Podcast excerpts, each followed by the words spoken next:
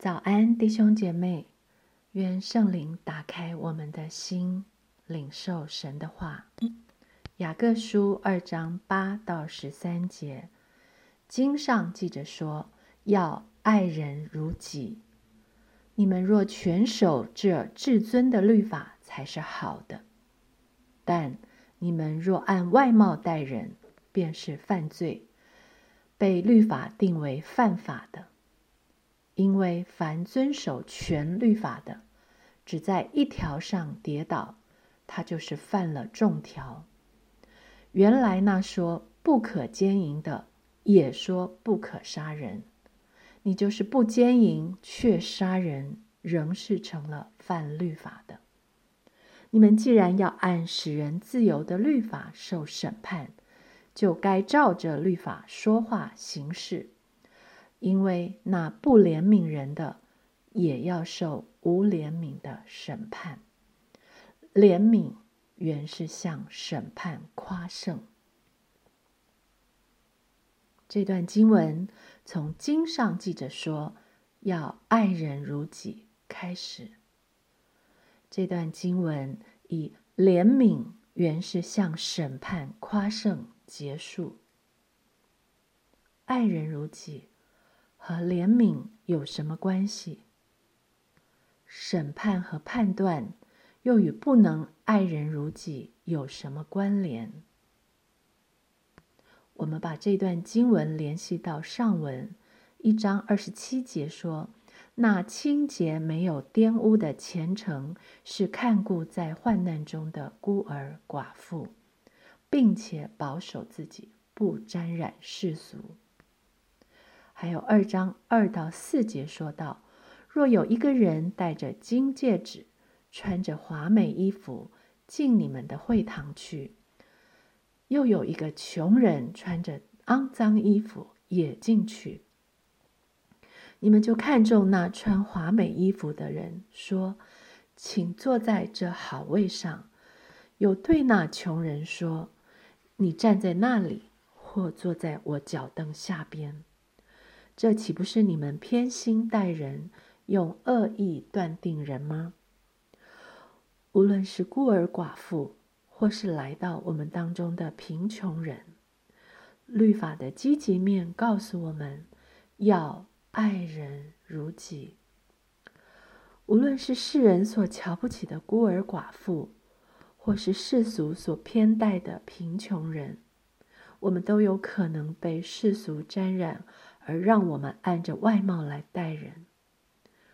律法的消极面也告诉我们：但你们若按外貌待人，便是犯罪。律法在这里要求我们要爱人如己，律法也在这里禁止我们不要以外貌待人。罗马书七章十二节，这样看来。律法是圣洁的，诫命也是圣洁、公义、良善的。律法是好的，律法是神所设立的，律法是至尊的，律法是全备的，律法是使人自由的。但律法的功用是让我们明白神的心意。让我们知道，在这全备的律法要求下，我们靠自己是守不住的。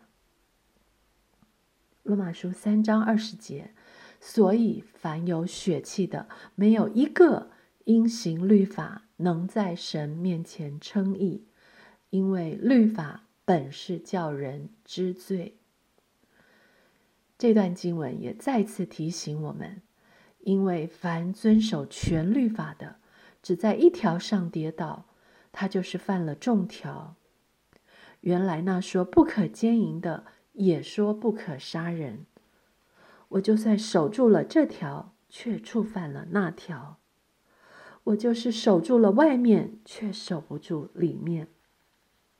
马太福音五章二十七到二十八节。你们听见有话说不可奸淫，只是我告诉你们，凡看见妇女就动淫念的，这人心里已经与他犯奸淫了。你们若全守这至尊的律法，才是好的。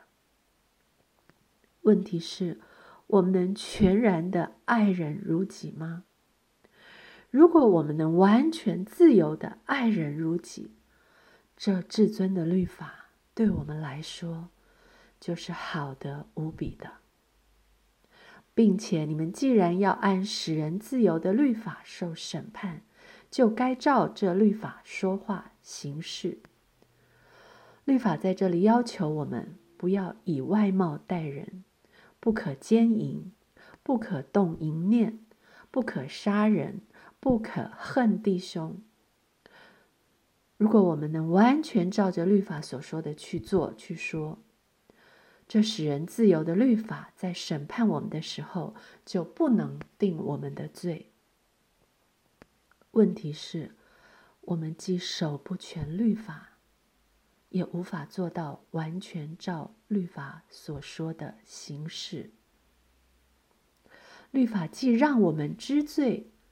却不能让我们不犯罪，我们是不是很绝望呢？该怎么办呢？罗马书七章二十一到二十四节也写出了我们的状况。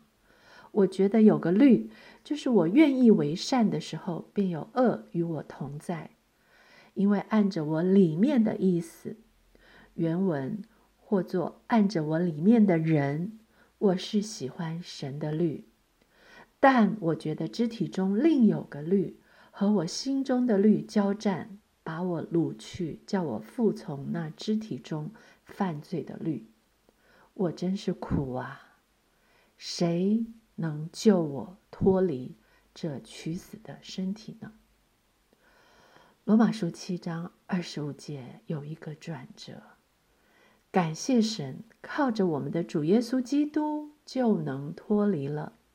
罗马书八章一到四节，如今那些在基督耶稣里的就不定罪了，因为赐生命圣灵的律在基督耶稣里释放了我，使我脱离罪和死的律了。律法既因肉体软弱有所不能行的。神就差遣自己的儿子，成为最深的形状，做了赎罪祭，在肉体中定了罪案，使律法的义成就在我们这不随从肉体，只随从圣灵的人身上。感谢主，在圣洁、公义、良善的律法面前。在至尊的、全备的、使人自由的律法面前，我们原本是该受审判的，是要被定罪的，是当遭受处罚的。但耶稣基督来了，福音来了，在基督耶稣里，神把我们的罪全归在他儿子身上。他为我们成为了最深的形状。他在十字架上代替了我该受的审判，承担了我该受的刑罚。他说：“罪案定了，已经定了，判决书的结果出来了，是他。”成了赎罪祭，他死了，我无罪开始。我不但被判为无罪，还被他称为义。他是律法的义成就在我这不随从肉体，只随从圣灵的人身上。怜悯原是向审判夸胜。是他以怜悯代替了审判，难怪保罗在哥林多前书十五章第十节会说：“然而我今日成了何等人，是蒙神的恩才成的，并且他所赐我的恩不是突然的。我比众使徒格外劳苦，这原不是我，乃是神的恩与我同在。蒙恩的人啊，你知道神所赐你的恩不是突然的吗？你怎么可能爱人如己？又怎么会不以外貌待人呢？因为怜悯原是向审判夸胜。原来神以这样大的怜悯待我。原来神没有以外貌待我，审判我。我在恩典中。觉醒了吗，